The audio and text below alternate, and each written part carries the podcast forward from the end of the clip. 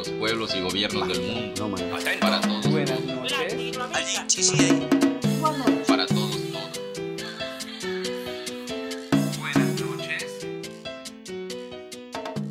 Una noche en Latinoamérica, una propuesta de la Asociación Unidos para Torre Latino Radio Campus 106.6 FM. La semaine.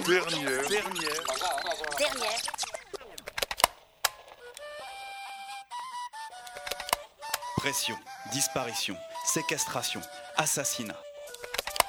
C'est le 27 mai 1964, lors de l'attaque de Marquetalia, que naîtront officiellement les Forces armées révolutionnaires colombiennes, plus communément appelées FARC.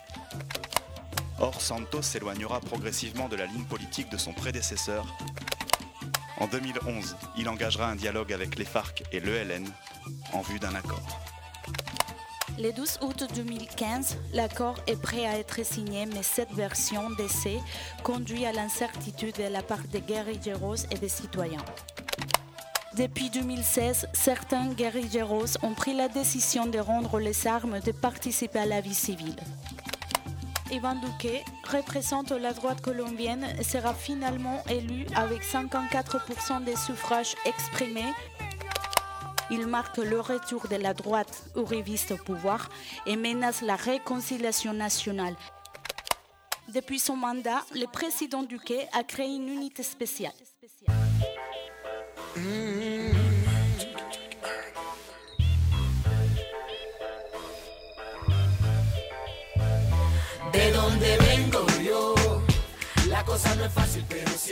El ministro de Defensa de Colombia, Guillermo Botero, informó que las fuerzas militares de su país abatieron a nueve disidentes de las FARC durante una operación ofensiva. Asimismo, aseguró que los integrantes de esta guerrilla estaban advertidos de que deberían entregarse o serían vencidos. La intervención se produjo en la zona rural de San Vicente del Caguán, al sur de Colombia. Entre los fallecidos se encuentra uno de los cabecillas identificado como el alias Gildardo Pucho. El presidente Iván Duque señaló que el golpe militar es un mensaje claro a los líderes de la antigua guerrilla quienes ayer anunciaron su regreso a lo que llaman la lucha armada. Una noche en Latinoamérica, Unidos y Torre Latino. Para Radio Campus 106.6. Lundi 2 septembre 2019, le président colombien Ivan Duque annonce le bombardement d'un campement dans lequel se trouvaient des dissidents des forces armées révolutionnaires colombiennes. L'opération Ataïr a lieu depuis plusieurs jours dans le village de San Vicente el Caguán, dans le département du Caqueta, dans le sud du pays, où 14 guerrilleros auraient été retrouvés morts. Le président Duque et son gouvernement triomphent de cette victoire contre les, je cite, terroristes et traîtres quant à l'accord de paix signé en 2016 entre le précédent gouvernement et les FARC. Depuis, le quotidien sanglant se poursuit dans ce pays marqué depuis plus d'un demi-siècle par le conflit armé entre les forces du gouvernement, les guérillas, y compris urbaines, et les paramilitaires. Des leaders sociaux ou environnementaux sont régulièrement assassinés, on en compte plus de 250 en 2019 selon le journal El Tiempo. Le 5 novembre dernier, un débat a lieu au Congrès à Bogota sur une possible mention de censure contre le ministre de la Défense Guillermo Botero. Roy Barreras, sénateur centriste et soutien du président Juan Manuel Santos lors des discussions sur le processus de paix, interpelle le ministre sur ses motivations à dissimuler la vérité et les conséquences du bombardement ayant eu lieu plusieurs semaines auparavant. Rapport d'experts en médecine légale entre les mains, il est formel.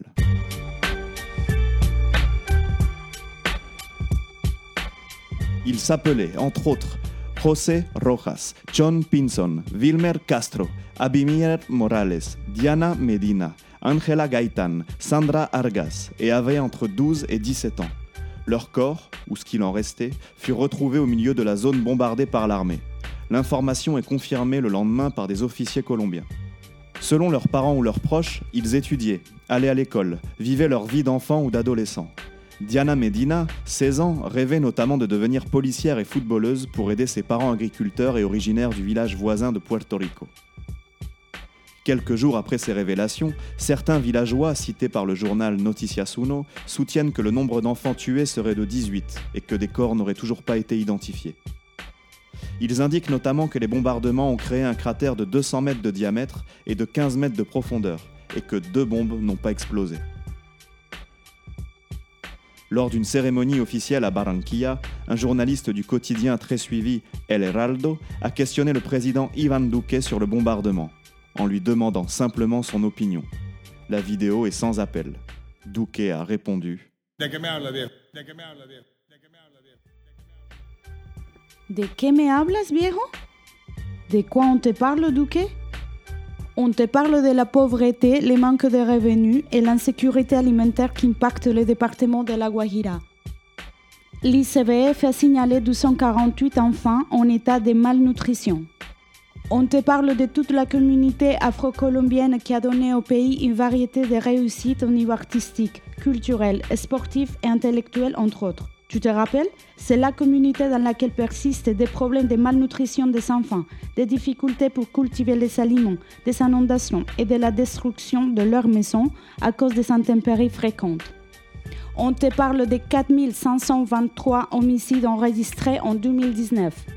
On te parle aussi de la Colombie, considérée par la Banque mondiale comme le septième pays le plus inégal au monde et le douzième en Amérique latine. On te parle de tous les gens diplômés qui n'ont pas l'opportunité de trouver un boulot qui correspond à leur niveau d'études. On te parle de ces jeunes au chômage. On te parle de tous ces étudiants qui doivent demander un crédit pour financer leur études supérieures et qui plus tard doivent le payer pour le reste de leur vie car tout simplement ton gouvernement ne leur donne aucune aide. On te parle aussi du rapport du Comité international de la Croix-Rouge qui mentionne qu'en Colombie, entre 2014 et 2016, plusieurs personnes ont été victimes de violences sexuelles à plus d'une reprise dans leur vie. Seigneur Duque, on te parle des assassinats des leaders indigènes. Selon l'Organisation nationale indigène de la Colombie, dans les 14 derniers mois, soit en élection, 120 assassinats ont été enregistrés.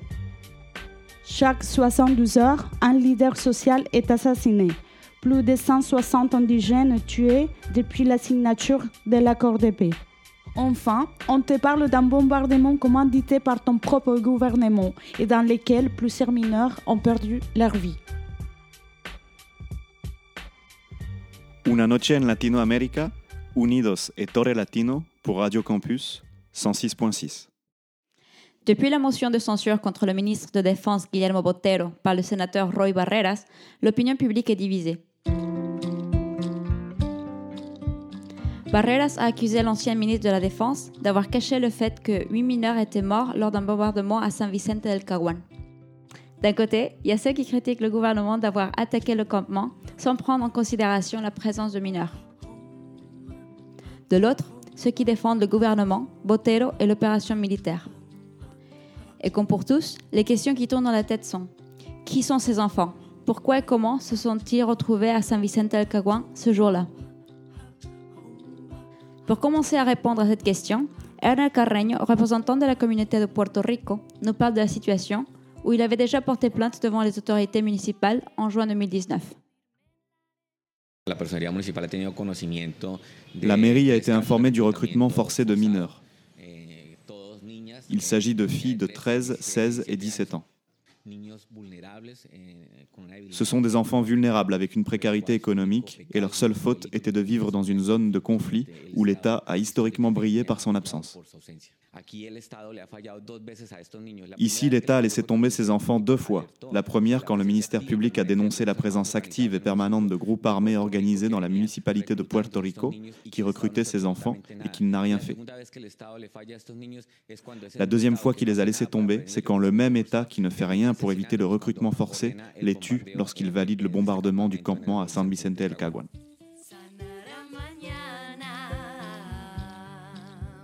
Nous sommes allés chercher plus d'informations sur ces enfants pour savoir ce qu'ils disent leurs proches, comment les connaissaient, ce qu'ils faisaient, leurs envies, leurs rêves.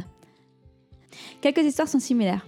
Les parents assurent que les enfants ont montré quelques indices d'avoir été rapprochés par les dissidents des FARC en montrant leurs armes, mais aussi avec de l'argent et en leur donnant des uniformes. Ceci aurait motivé les enfants à partir avec le groupe armé. D'autres assurent simplement que leurs enfants ont disparu et ils furent ensuite informés de leur appartenance à ces groupes illégaux. Des détails de comment avaient été recrutés ces enfants ont été mis en avant également. Abimile Morales était un jeune homme de 17 ans qui étudiait dans une autre région du pays. Mais dix jours avant son recrutement, il était arrivé à la vereda de las Damas de San Vicente del Caguán, où habitait sa mère. Celle-ci a dit aux organisations de droits de l'homme de la région que son fils était rentré un jour très enthousiaste car il avait rencontré les dissidents qui lui avaient montré des armes et il lui avait dit que ceux qui rejoignent le groupe recevaient des armes, des munitions et de l'argent.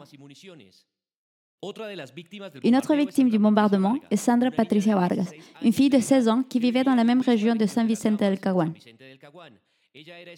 Elle était étudiante en terminale et participait souvent à des formations du Sénat, ainsi qu'à des activités culturelles et sportives. D'après sa famille, il n'y avait aucun signe qu'elle était en train de s'enrôler dans le groupe dissident. Mais le cas le plus connu et le plus médiatisé est celui de Diana Medina. Elle a grandi dans la capitale avec sa mère, mais en janvier de cette année, elle a décidé de voyager à Puerto Rico pour rejoindre son père. À la fin de la première partie de l'année scolaire, elle a voyagé chez une de ses sœurs qui habite en zone rurale de la communauté.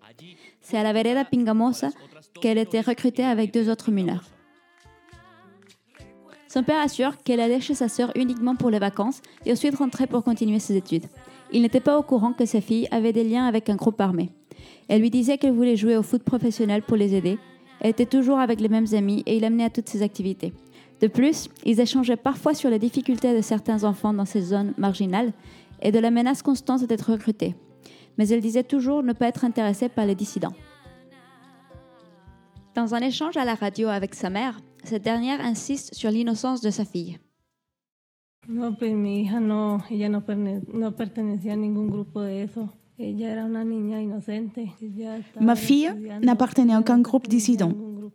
Elle était innocente. Elle était étudiante. Elle est partie en vacances. Elle était inscrite au lycée comme n'importe quel enfant. Mais ils l'ont recrutée, ils l'ont menée par la force. Son rêve était de terminer ses études et de devenir Elle avait beaucoup de rêves, mais elle n'a pas pu le réaliser.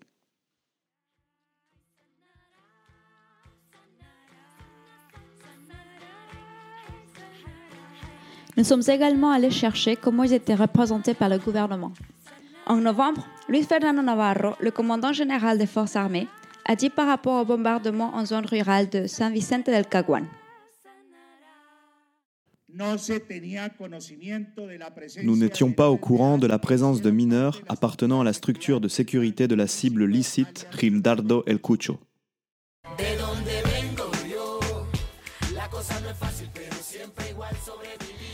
Diego Martínez, du journal colombien El País, défend qu'il y a une différence entre enfants et mineurs. Il considère que plusieurs des combattants qui sont morts lors du bombardement avaient entre 16 et 17 ans et ne peuvent donc pas être considérés comme des enfants. Une des interrogations les plus grandes autour du cas est dans quelles conditions étaient ces mineurs. Martínez affirme que ces mineurs étaient dans un campement de guérilla et donc étaient une cible militaire légitime en ce qui concerne le droit international humanitaire. Mais ce n'est pas tout. Ils étaient armés jusqu'aux dents.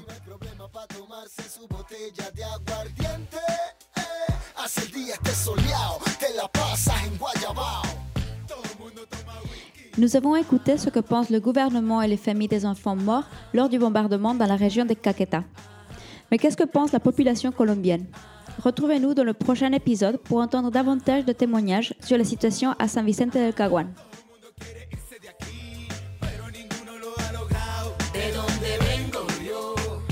Y recuerden, esto fue Una Noche en Latinoamérica, una propuesta de la Asociación Unidos para Torre Latino Radio Campus 106.6 FM.